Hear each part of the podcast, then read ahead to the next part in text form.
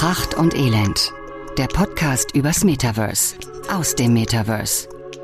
Heute Metaverse for Beginners. Es ist wieder Zeit für Metaverse for Beginners. Unsere kleine Serie, in der wir die wichtigsten Begriffe in und um Web3 und Metaverse erklären.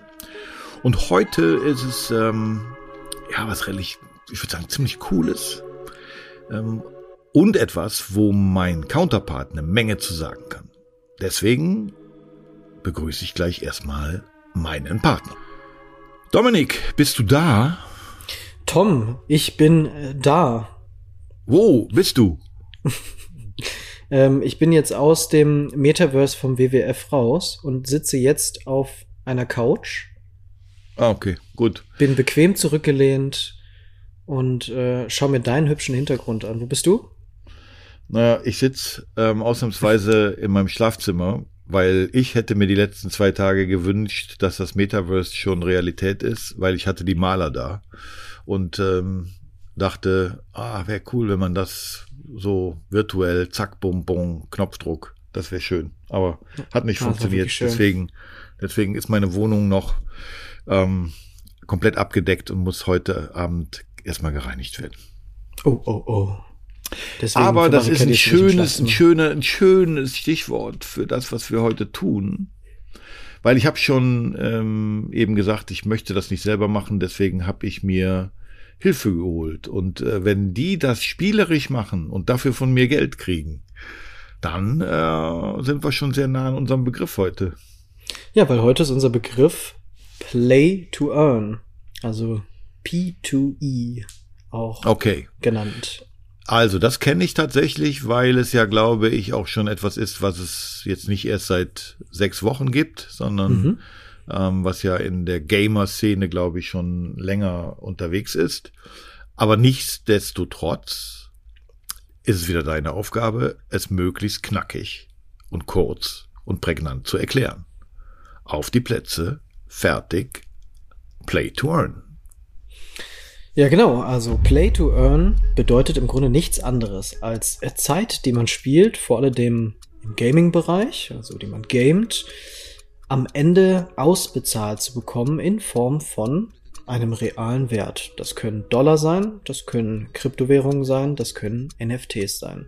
Hauptsache, am Ende bekommt man als Gegenleistung für die getane Zeit, die man gespielt hat, einen realen Wert. Okay, also, ich finde ja immer schön, wenn äh, du von so herkömmlichen Währungen wie Dollar redest.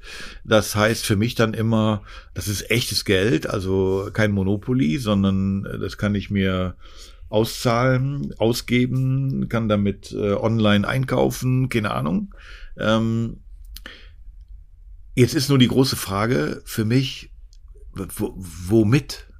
Also ich weiß ja, meine Lieblingsstory ist ja dein bekloppter Anzug, den du bei mhm. den Australian Open ähm, bekommen hast, den du genau. jetzt gegen Geld verleihst an Leute, die damit ins Casino wollen.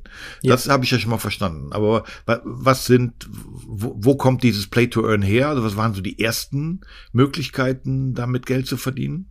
Mhm. Die ersten Möglichkeiten waren so bekannte Spiele wie beispielsweise FIFA oder World of Warcraft. Also man hat nicht von der Plattform an sich selber eine Auszahlung bekommen, wenn man ähm, viel gespielt hat. Aber die Spielstände, die man erreichen konnte, haben einen gewissen Wert gehabt. Als einfaches Beispiel. Ähm, in World of Warcraft ähm, geht es viel darum, besondere Gegenstände zu sammeln, seinen Charakter möglichst stark aufzuleveln, ähm, ihm legendäre Items zu verschaffen. Und um an diese Items zu kommen, muss man schon sehr, sehr viele Stunden Zeit und Mühe in, also investieren, um wirklich dieses volle Repertoire einer glanzvollen Figur zu erhalten. Und dann gibt es Fälle davon, dass Personen diesen diesen Charakter, der diese ganzen Gegenstände gesammelt hat, am Ende verkauft haben. Und das könnte man auch schon fast als Play to Earn bezeichnen. Also die gespielte Zeit wurde am Ende in Form von echtem Geld vergütet und jemand anderes hat dann diesen Zugang bekommen. Und heute übertragen, das hat sich die, die Gaming-Welt natürlich dann angeschaut, dachte sie sich, okay, dann lasst uns doch Mechanismen einbauen, mit denen wir auch selber unsere Spieler in Real Life belohnen können. Vielleicht motiviert das ja Spieler mehr auf unseren Gaming-Plattformen vorhanden zu sein. Und das stimmt natürlich. Also heute befinden wir uns in einer Welt, in der Spiele auf den Markt kommen, in denen man, wenn man diverse Aufgaben oder sogenannte Quests absolviert, am Ende ähm, echte Kryptowährungen in seine Wallet erhält, als Gegenleistung dafür, dass man diese Aufgaben erledigt hat. Und wenn man nicht unbedingt ähm, Kryptowährung bekommt, dann vielleicht dann doch dieses super legendäre Drachenschwert aus World of Warcraft, was man selber für echt Geld verkaufen könnte, weil es dann eine NFT ist. Also, oh. Okay, also etwas tun, äh, eine Aufgabe lösen und so weiter ähm, und dafür etwas bekommen, okay. Finde ich okay. Kann man drüber denken, wie man will, aber, aber du hast eben gesagt, reine Anwesenheit, also reine Spielzeit, also wird auch honoriert? Teilweise schon, ja. Aber das ist doch krank. Das heißt, ich, ich, ich, ich, äh, ich beeinflusse doch Menschen sozusagen Stunden länger, als sie vielleicht wollen, vor irgendeinem Rechner zu sitzen. Das ist mein äh, um Lieblingsthema. Das ja, ist aber, aber pass auf, nee, nee, aber, okay, dann lass uns, pass auf, dann lass uns, lass uns mal ein Beispiel suchen, was wir in die große Folge mitnehmen können. Also wo vielleicht jemand ähm, im Metaverse auch Gamification sozusagen, lass uns noch mal ins, ins Fishverse gucken oder was auch immer. Ähm, weil ansonsten sprengt das wieder unsere unsere Zeit. Ähm, aber wir wollen ja noch kurz die Pros und Cons. Und für mich wäre das in jedem Fall ein Kontra, dass im Grunde genommen Menschen eigentlich vor den Rechner genagelt werden, die eigentlich vielleicht auch mal rausgehen sollten. Ähm, aber fang doch erstmal du an und sag mir doch, was ist denn wirklich so geil an Play to Earn? Nö, machen wir es gern mal in deiner Reihenfolge. Also ja, natürlich, diese Play-to-Play-to-Earn-Mechanismen äh, Play sorgen dafür, dass wir mehr Zeit auf virtuellen Plattformen verbringen. Das ist definitiv ein Kontrapunkt. Vor allem dann, wenn man überlegt, dass dahinter halt oftmals große Gaming-Hersteller sind, die ganz eng zusammen mit den großen, großen, großen Tech-Unternehmen zusammenarbeiten, die, wie wir wissen, auch ziemlich gut da drin sind, mit kleinen Mechanismen uns an kleineren Endgeräten zu fesseln. Ähm, Dazu kommt, dass wir natürlich aus etwas Spielerischem, also etwas, was wir in der Freizeit eigentlich genießen konnten, unabhängig zum Alltag, nun auch langsam in eine Art Workspace verwandeln. Also wenn auf einmal der Outcome durch das Gaming größer ist und leichter zu erreichen ist, als beispielsweise das äh, Outcome, was man bei einer Handwerksausbildung erhält, sehr, sehr kritisch zu betrachten. Mhm. Dazu sehr, kommt, sehr sehr, sehr kritisch zu betrachten. Dazu kommt der größte und wichtigste Punkt. In den meisten Fällen ist Play to Earn verbunden mit Glücksspiel. Also gerade ist zum Beispiel sehr groß ein Thema wieder die Mikrotransaktionen und FIFA. Das Spiel ist sehr stark in der Kritik zurecht. Es geht darum, dass man ähm, durch Zufallsmechanismen on top zu seinem Spielverhalten noch besondere und legendärere Gegenstände erhalten kann, die automatisch ein Glücksspielelement enthalten und insbesondere dann auch offiziell als Glücksspiel betitelt werden dürfen, wenn es denn dann weiterverkäuflich ist. Also wenn man tatsächlich echtes Geld am Ende dafür bekommt. Das sind die Nachteile. Die Vorteile sind, wir haben ziemlich viele Gamer auf der Welt und die stecken da einfach sehr viel Zeit und Energie rein und werden am Ende dafür nicht belohnt.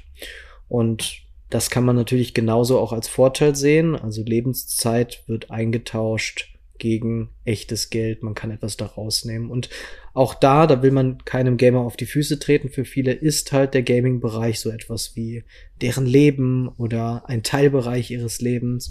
Und dafür vergütet zu werden, kann natürlich dann auch schön sein. Nee, Nee, da werden wir, da werden wir uns nicht einig. Ähm, letzte Frage nur. Also das heißt, wenn ich über Play to Earn rede, du hast es eingangs, glaube ich, kurz äh, angeschnitten, dann reden wir immer über Monetarisierung. Oder wäre jetzt, wären Variables oder Collectibles, wären das auch Earnings. Also wenn ich jetzt. Genau, bleiben wir bei dem aktuellen Beispiel, das WWF Metaverse. Also deine Aufgabe ist es, dort hineinzugehen und einen Parcours zu absolvieren, äh, bei dem du die Markengeschichte kennenlernst und vielleicht ein bisschen mehr darüber, wie man die Welt zu einem besseren Ort machen könnte. Wenn du den kompletten Parcours absolviert hast, bekommst du als Gegenleistung ein echtes WWF NFT. Und dieses kannst du womöglich verkaufen. Und so hättest du direkt schon wieder Geld dafür bekommen oder verdient, dass du dir angeschaut hast, spielerisch, wie man die Welt zu einem besseren Ort machen kann. Okay, das gibt einen schönen Cliffhanger, weil mit dem Geld, was du dann dort verdienst, kannst du eben nämlich auch noch was anderes machen. Aber das nehmen wir einfach mit in unsere nächste große Folge ähm, am nächsten Samstag weil da gucken wir uns das Thema nochmal genau an. Da werden wir nochmal wieder zurückkommen auf dieses Play to Earn. Ähm, und äh, deswegen würde ich sagen, lassen wir es heute dabei und gehen in der Tiefe dann nochmal in unserer nächsten äh, Metaverse for Runaways Folge drauf ein. Sehr gerne, machen wir es so. Ich danke dir, Tom. Okay, danke dir. Ciao, ciao.